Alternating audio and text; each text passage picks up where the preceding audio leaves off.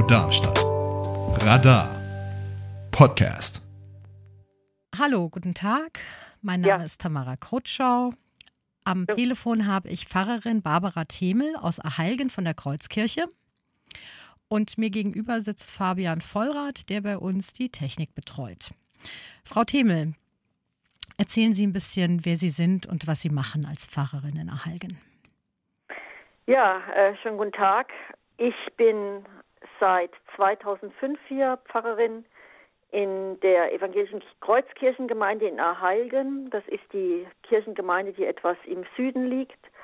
Und naja, was mache ich? Ich mache so das, was eine Pfarrerin äh, so äh, tagtäglich macht. Ähm, ich halte Gottesdienste, ich gebe Unterricht. Wir haben einen Kindergarten, der zu uns gehört. Ich besuche Leute, ähm, ich springe hier und da ein, wenn, ähm, wenn ich gebraucht werde, vertrete auch mal den Küster oder die Sekretärin. Also manchmal bin ich einfach Mädchen für alles. Und ähm, ja, wir führen ja jetzt das Interview, weil wir oder weil ich mich auch dafür eingesetzt habe, dass wir hier bei uns ukrainische Flüchtlinge aufnehmen. Ja, dann äh, fangen wir mal vorne an. Wie haben Sie vor zwei Jahren den Einmarsch der, von, dem, von dem Einmarsch der russischen Truppen in die Ukraine erfahren? Was war so Ihr erstes Gefühl dazu?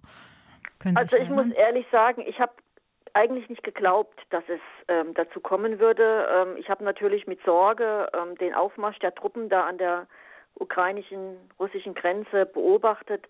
Aber ich habe mir nicht vorstellen können, dass äh, Putin wirklich so einen wahnsinnigen Schritt wagt und war entsprechend geschockt, als ich das abends im Fernsehen gehört habe. Hm.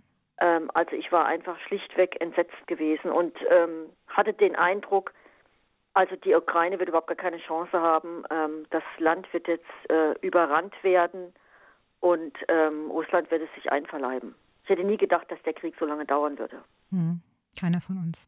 Hm. Ähm, Sie haben erzählt, dass Sie in der Gemeinde selber äh, Geflüchtete aus der Ukraine betreuen. Was genau tun Sie und wie funktioniert das? Also bevor ähm, äh, vor dem Ukraine-Krieg hatten wir hier schon äh, einige Menschen im Kirchenasyl gehabt. Und ähm, dann fing der Ukraine-Krieg an und da ähm, war relativ schnell klar, es kamen sehr viele Flüchtlinge hierher, die Aufnahme gesucht hatten. Und über den Kontakt ähm, in der Gemeinde kam zu uns, dass eine junge Frau, die in Darmstadt studiert, dass die Unterkunft sucht für ihre Familie. Ähm, und zwar konkret, ähm, Familie waren ihre Eltern, ähm, die alle über 60 waren, also Mutter und Vater waren über 60 und ähm, ihre beiden Cousinen jeweils mit zwei Kindern, also insgesamt acht Personen. Und ähm, da hatten wir überlegt, wo wäre das möglich? Und wir haben zu unserer Gemeinde gehört ein sogenanntes Jugendhaus, CVJ Emheim, ähm, was natürlich von Gruppen genutzt wird, aber äh, wo wir gesehen haben, da gäbe es die Möglichkeit, vorübergehend eine sehr bescheidene Unterkunft, aber immerhin eine Unterkunft für die Familie bieten zu können. Und so kamen die dann im April und blieben dort unten in diesem Jugendhaus bis Oktober.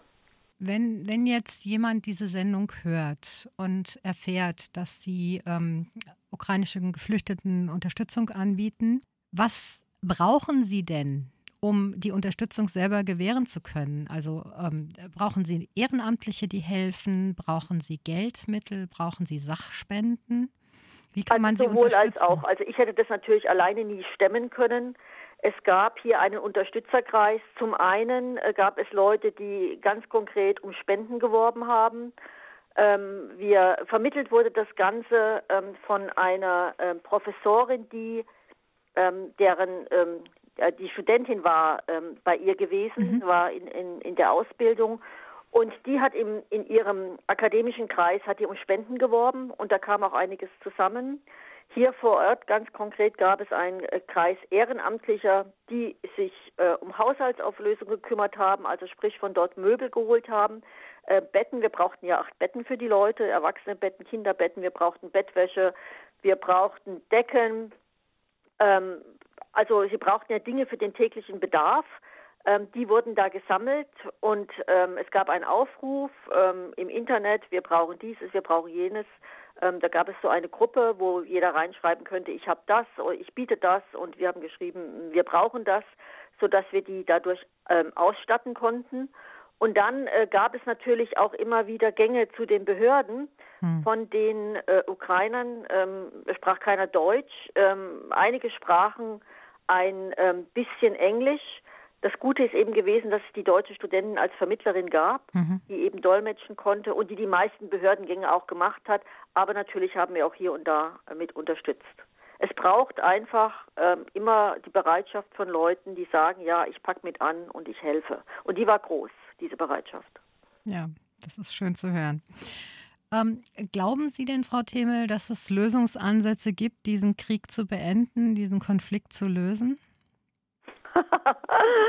Ah, also äh, äh, diese Frage wurde schon sicherlich äh, klügeren und weitblickenderen Menschen gestellt als mir, die da auch keine ähm, definitive Antwort drauf geben konnten. Wir hoffen das natürlich und wir beten dafür in unseren Gottesdiensten.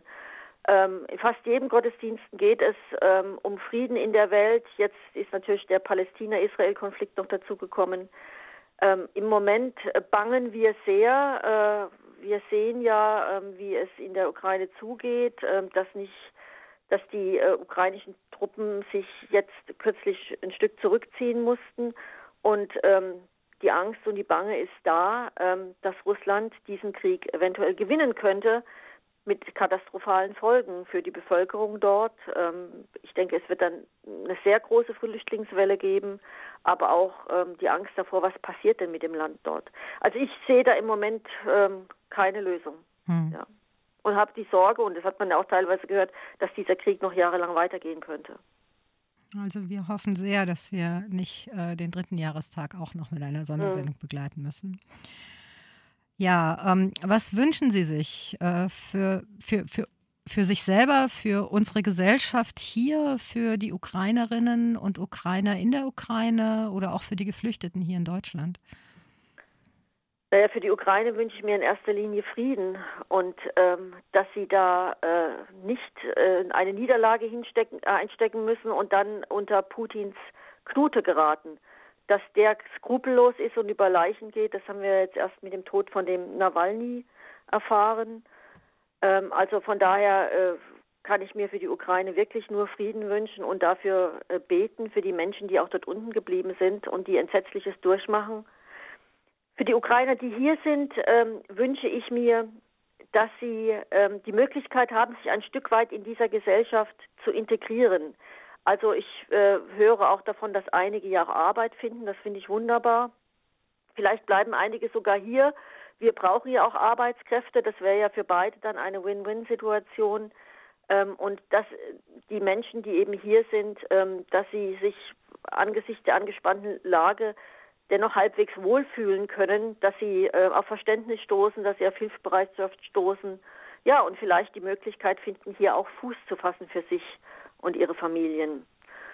Und für unsere Gesellschaft ähm, wünsche ich mir, äh, dass sie die Solidarität, die ich ähm, gerade am Anfang, als die Flüchtlinge hierher kamen, ähm, dass sie sich die beibehalten. Also das Mitgefühl und ähm, für, für Menschen, die weniger haben als sie oder die aus Kriegs ähm, Gebieten hierher zu uns kommen, ähm, da ähm, ja solidarisch sind, Mitgefühl haben, bereit sind, etwas abzugeben von ihrem Reichtum und dass wir uns als Gesellschaft bewusst werden, wie gut es uns geht. Also ich meine, wir leben seit 70 Jahren in Frieden und es ist so selbstverständlich geworden und im Moment zeigt es uns, dass es gar nicht selbstverständlich ist. Und da wünsche ich mir manchmal ja mehr den Blick drauf, ja, wir leben im Paradies. Ähm, ich bekomme oft viele Klagen, viel Jammerei, was alles schlecht ist, was nicht läuft bei uns.